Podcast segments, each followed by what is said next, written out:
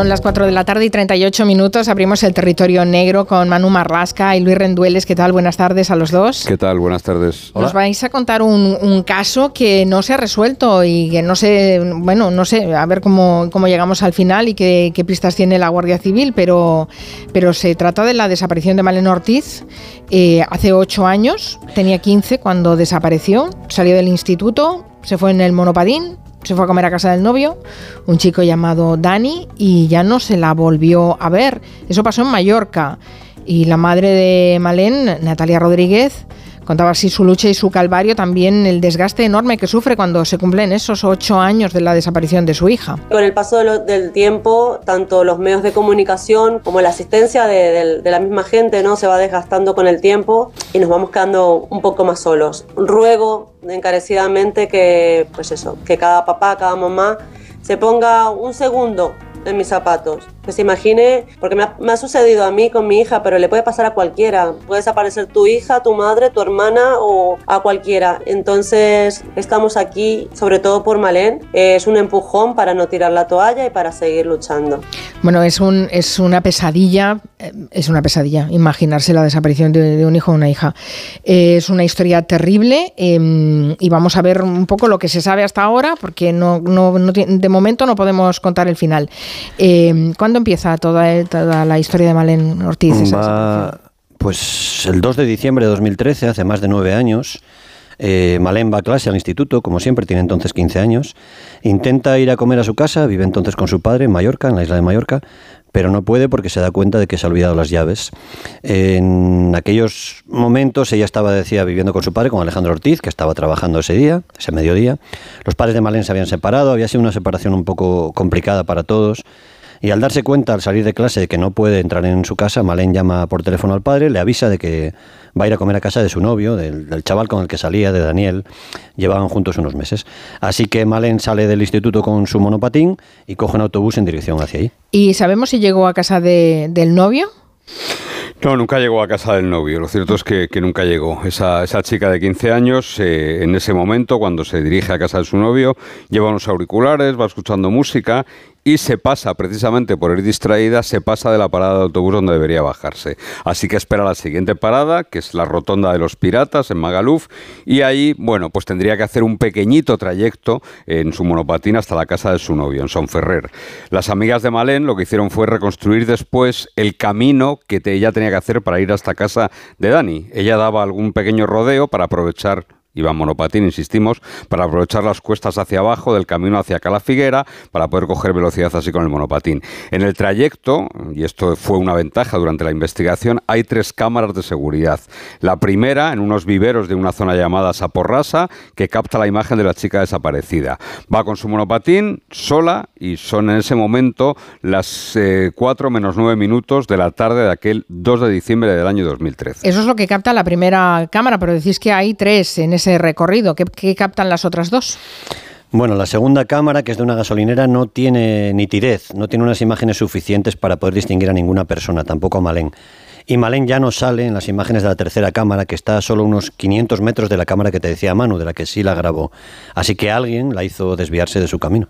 Imagino que la primera persona a la que van a buscar los investigadores es a Daniel, a ese novio que tenía entonces eh, Malén y con quien había quedado que iba a ir a comer. Claro, eso es de, primero de investigador, ¿no? Eh, fue interrogado, fue interrogado además de manera muy, muy minuciosa, muy detallada, buscando cualquier contradicción, buscando cualquier duda.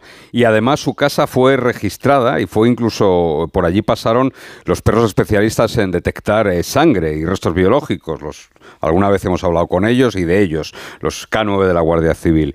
Y la casa de Dani estaba completamente limpia, no había nada que hiciera pensar en ningún problema, ninguna discusión, nada violento entre, entre Dani y Malén.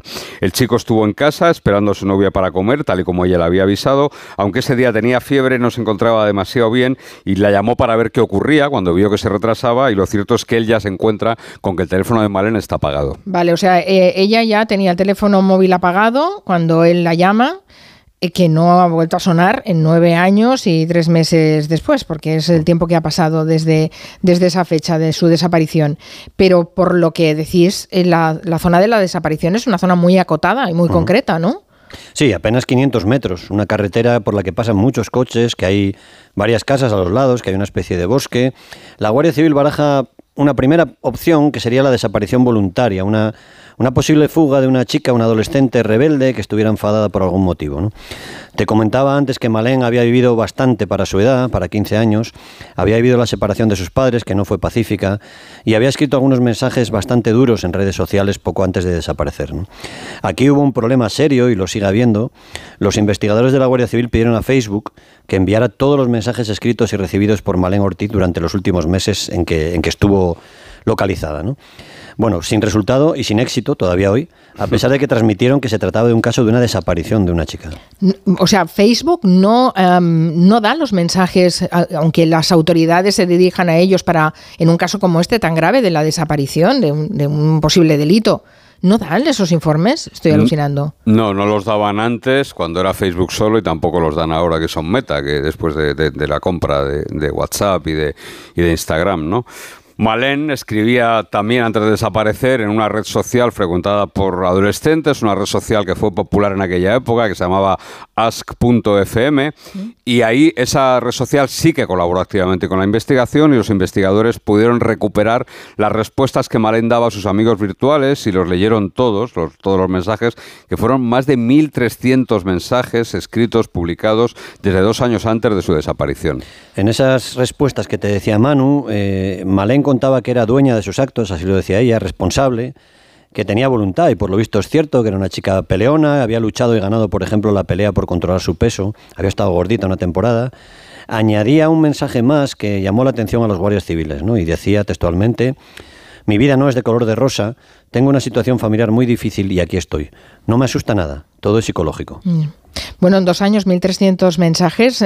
realmente era muy activa en esa red social eh, que decíais y supongo que... Esas redes de preguntas y respuestas. Los amigos te preguntan cuestiones puntuales y tú respondes. Ya, pero significa que estás conectado y pendiente de. O sea que sí, sí, eh, eh, se le dedicaba tiempo. Ahí supongo que contaba cosas muy típicas de adolescentes. No sé si mm, todo esto descarta que fuera una desaparición voluntaria, porque este último mensaje que habéis leído, francamente, parece una, sí, aunque... chica bastante madura para esos 15 años. Aunque en esos mensajes hablaba también de problemas con su madre, hablaba de problemas con su padre, bueno, pues lo que pintaban, lo que dibujaban esos mensajes que analizó con todo detenimiento los investigadores de la Guardia Civil, bueno, pues se trataba de una chica inquieta, que a la que le gustaba Beethoven, pero también Kurt Cobain, el, cantante de Nirvana, y una chica que como otros miles de adolescentes no tenía claro todavía su camino, andaba todavía perdida, ¿no? Pero lo cierto es que la desaparición voluntaria, motivada por, por una rabieta, por una discusión, por un mal momento, al fin y al cabo, que era lo que parecía estar viviendo,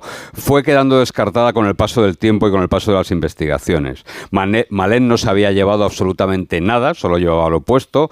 Eh, había dejado unas zapatillas de deporte que le encantaban, unas Vans, y esas zapatillas precisamente fueron las que dieron nombre a la operación para encontrarla, una operación que sigue abierta hoy, tantos años después, y que se llama Operación Vans. Mm. Volvamos a esa zona donde se le pierde la pista y desaparece, que habíamos dicho que era una zona bastante acotada, junto a una carretera, hay algunas casas, un campo de golf, varias fincas. Bueno, supongo que, claro, se rastreó y se peinó toda esa zona. Eso es. Después de interrogar a Daniel, el, novio de, de, Malén, también se interroga al padre de Malén, Alejandro, con el que vivía, a la madre, que cuando su hija desapareció estaba de viaje, estaba fuera de España.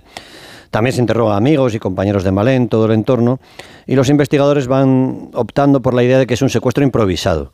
Alguien que ve a Malén sin esperárselo, que está sola con un monopatín, alguien que la engaña o se la lleva por la fuerza, posiblemente en coche. Revisan las cámaras de seguridad, comprueban quiénes pasan inmediatamente antes y después de Malén aquella tarde por el vivero, miran 10 minutos antes y después del paso de Malén y por la zona pasan alrededor de 300 coches. Así que un programa informático intenta poner matrícula, dueño y nombres a todos y cada uno de esos vehículos, pero sin resultado. No hay imágenes que puedan mostrar a Malén dentro de ninguno de esos coches. Por tanto, esa, esa mm, teoría pues eh, no, no cuaja, ¿no? Pero en esa zona supongo que habrá vecinos, habrá, aunque sean solo casas o así, y habrá gente que a lo mejor se ha cruzado con ella esa hora que era la hora de la comida. Sí, esa tarde había unos chavales, por ejemplo, haciendo un poco de, no sé si pellas o haciendo un poco el gamba en un campo de fútbol sala, jugando al fútbol no estaban. Había gente en el campo de golf, se hace un perfil psicológico también de quién pudiera haberse llevado a Malén. ¿no? Apuntábamos antes un detalle que es importante, Malén se equivocó de parada, lo decía Manu, mm. y no bajó donde tenía que bajarse en el autobús. ¿no? Esto confirmaría que el secuestro fue improvisado. Ella no tenía que estar ahí, no podía haber nadie esperándola para hacerle nada malo. ¿no?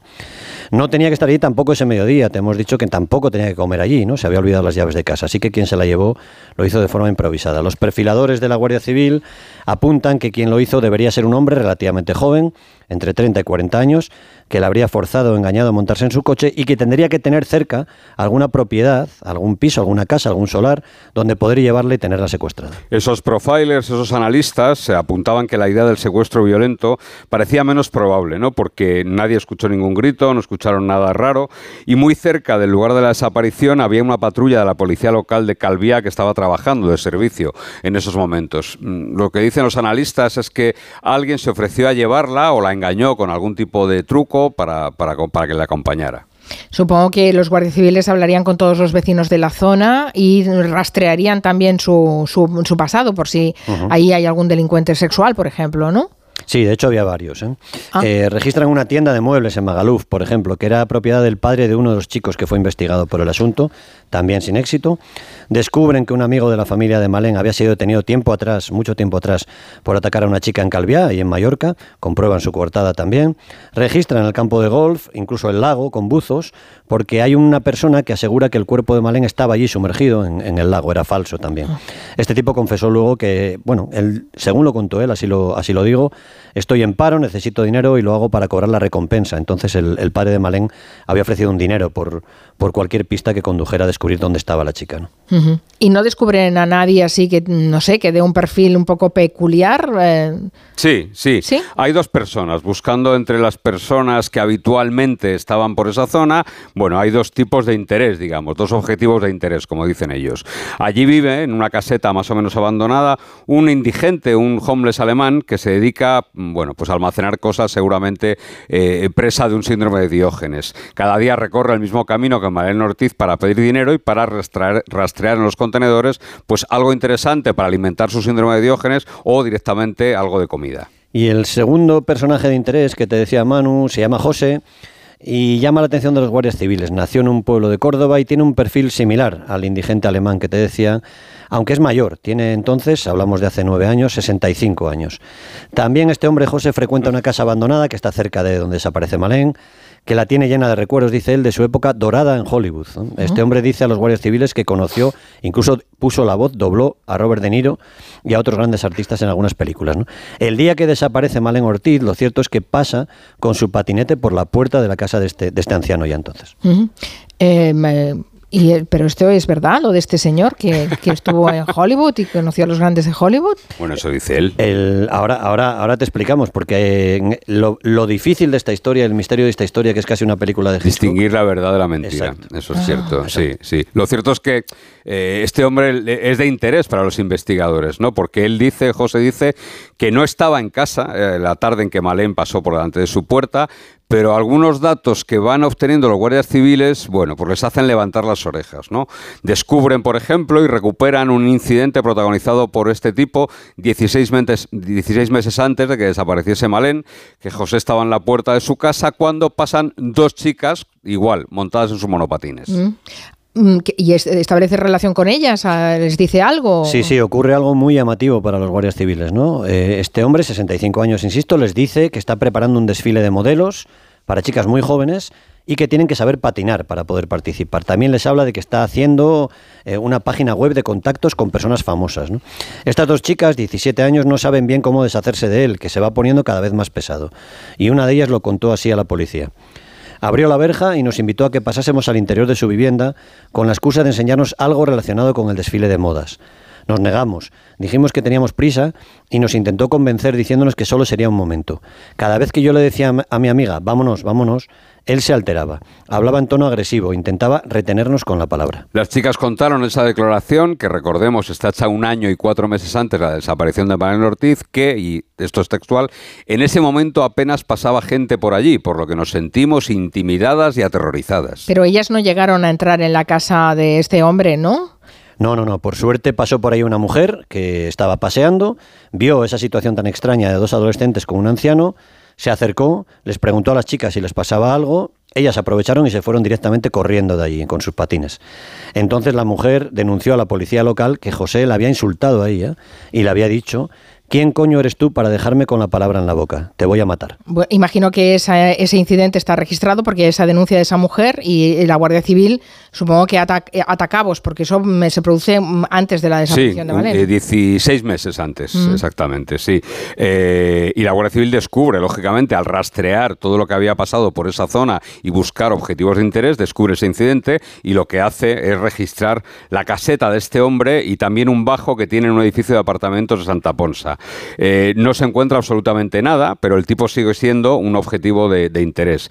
Mucho más cuando los guardias civiles descubren esos dos episodios que ha protagonizado. El dueño de un bar cercano le había echado del bar después de descubrir que el hombre, 65 años entonces, enviaba mensajes por Facebook a la hija del dueño del bar, que es una cría de 8 años nada más. Le ofrecía según decían esos mensajes, amistad y amor, además de hacerle algún regalo, ¿no? La madre de la cría lo descubrió y el padre, bueno, pues le recomendó que no volviera al bar para evitar males mayores. Se supone que con ocho años una niña no debería trastear por Facebook, pero bueno. Ni tampoco uno de 65 escribirla, pero bueno. Eh, exacto, aquí hay cosas muy raras. Pero habéis eh, hablado de, varios episodios, de dos detalles sobre este hombre, eh, vecino del lugar donde desaparece Malén Manu te ha contado uno, hay otro, el segundo lo encontraron en su ordenador, en el portátil de este hombre, que lo guardaba en su coche. Él tenía entonces un viejo Mercedes. Y en ese ordenador tenía imágenes de menores de edad, desnudas, algunas en imágenes pornográficas. Y hubo un dato más que llamó la atención a los guardias civiles. Cuando le interrogan sobre la desaparición de Malén, este hombre explica que estaba preparando un desfile de modelos jóvenes sobre patines, otra vez. Un concepto nuevo, decía él. La Guardia Civil escribe en el sumario de Malén Ortiz que parece tener, y así lo dicen, cierta fijación por las menores de edad que pasaban patinando por la puerta de su casa, como hizo Malén Ortiz la última tarde que la vieron. Ya, claro, es lo que había pasado con las dos eh, chicas antes, ¿no? Em, pero él, él, em, estaba en libertad, no, no Bueno, es que no había, es que realmente no había cometido ningún delito, ¿no? Las dos chicas a las que acosó no llegaron a entrar en la casa, el asunto de la niña del bar se descubrió después y sobre todo los agentes locales que lo interrogaron en su día descubrieron que era paciente del hospital, que tenía un trastorno mental del que se estaba medicando. ¿Y eso es cierto? ¿Este hombre tiene un trastorno mental? Sí, y ahí vamos a lo que preguntabas antes. ¿eh? Tiene diagnosticado, y decimos tiene porque está vivo, o al menos estaba vivo el mes pasado, que es la última referencia que tenemos Manu y yo, Padece, tiene diagnosticado, decía, un trastorno delirante crónico. Está ingresado hace tiempo en un centro psiquiátrico en la provincia de Málaga y hace nueve años, cuando desapareció Malén y le interrogaron, los investigadores no fueron capaces de saber cuándo decía la verdad, como decías tú antes con Robert De Niro, o cuándo fantaseaba. Por ejemplo, cuando él presumía eh, de que había estado en Hollywood con actores muy famosos, claro, los agentes pensaban que les estaba vacilando. Pero es verdad que al registrar su casa encontraron muchas fotos suyas con actores y actrices famosos, ¿no? Aquello era cierto. Sin embargo, él también decía que estaba preparando un torneo de golf con famosos eh, de orden benéfico para ayudar a gente necesitada. Creó incluso una página web donde mencionaba a Sean Connery, a Charlon Heston, a Robert Duvall, entre otros, como posibles colaboradores de un torneo que evidentemente nunca llegó a celebrarse. Y me sorprende realmente que los investigadores no pudieran eh, saber cuándo decían la verdad, cuándo mm. mentía. Es, es, es, tremendo. Es decir, que la investigación no avanza ni sobre este hombre ni sobre los otros sospechosos. Han pasado nueve años y ya no sé cuántos meses. Y el caso está estancado, ¿no? Para desesperación de Natalia, la madre de Malen, que sigue, sigue peleando. Ojalá que volverla a ver y poder abrazarla y, y decirle todo lo que la quiero y que hasta el último día de mi vida voy a luchar, hasta el último suspiro. Mientras viva será así. Todo parecía estancado hasta finales del año pasado. ¿eh? Entonces dos personas en diciembre acuden a la Guardia Civil y cuentan que ese anciano que estamos hablando, ya 75 mm. años, desde el psiquiátrico les ha confesado que sabe dónde está Malen Ortiz, no cuenta que él hiciera nada, no se hace responsable de nada, pero sí les dice que sabe que está en una finca muy cerca de donde desapareció la chica, un lugar donde se dejaban antiguamente coches abandonados y se enterraban también algunos caballos. Dice que el dueño de esa finca era un amigo suyo y que él pasaba mucho tiempo por ahí. Claro, a pesar del historial sanitario de este hombre, eh, ¿se habrá rastreado esa finca? Bueno, claro, es que la Guardia Civil no quiere dejar sin, rastrear nada, ningún posible paradero de Malén. Registraron la finca con excavadoras, también volvieron allí los agentes caninos de restos biológicos, pero no hubo ningún éxito. ¿no? Un, un veterano, un investigador veterano nos contaba que es un caso muy complicado, porque lo cierto es que este hombre no gana nada diciendo que sabe dónde está Malén, quizás sea una historia inventada como aquella del torneo de golf con Sean Connery y Charlon Heston, o quizás, y esto es lo más terrible, ni siquiera ese anciano enfermo en el psiquiátrico sepa o recuerde si lo que está diciendo, es decir, que sabe dónde está Malén Ortiz, es cierto o forma parte de esos delirios que parece ser que tiene. Tremenda la historia. Es eh, terrible ponerse en el lugar de, los padres de Malén Ortiz eh, y, esa impotencia de no, de no saber y de los investigadores que llevan más de nueve años trabajando para, conseguir resolver este caso que no quede, que no quede en el olvido. Gracias Manu Marlasca, Luis Rendueles. Buenas tardes a los dos. Gracias.